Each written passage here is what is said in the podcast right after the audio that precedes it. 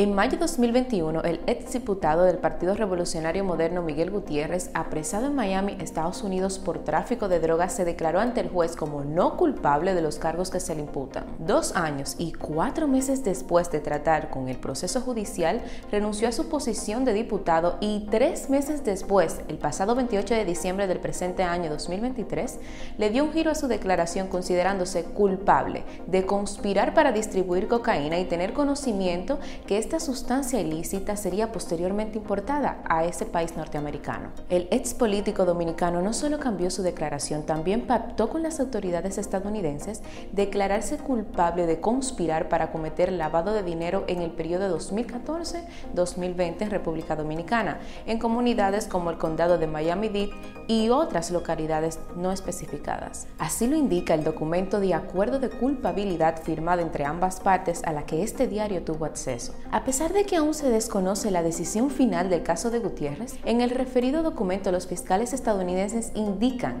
que el ex legislador podría enfrentar el primer cargo que se le imputa como pena máxima cadena perpetua y como mínima 10 años de prisión seguida de una pena de libertad vigilada de al menos 5 años. También se le puede imponer una multa de hasta 10 millones de dólares. En el segundo caso, lavado de dinero, Gutiérrez podría sufrir una condena de hasta 20 años de prisión, seguida de un periodo de libertad vigilada de hasta 3 años y una multa de 500 mil dólares o el doble del valor de los bienes objeto de la transacción si este fuera mayor al monto estipulado. Si quieres ampliar esta información, recuerda hacerlo entrando a listindiario.com.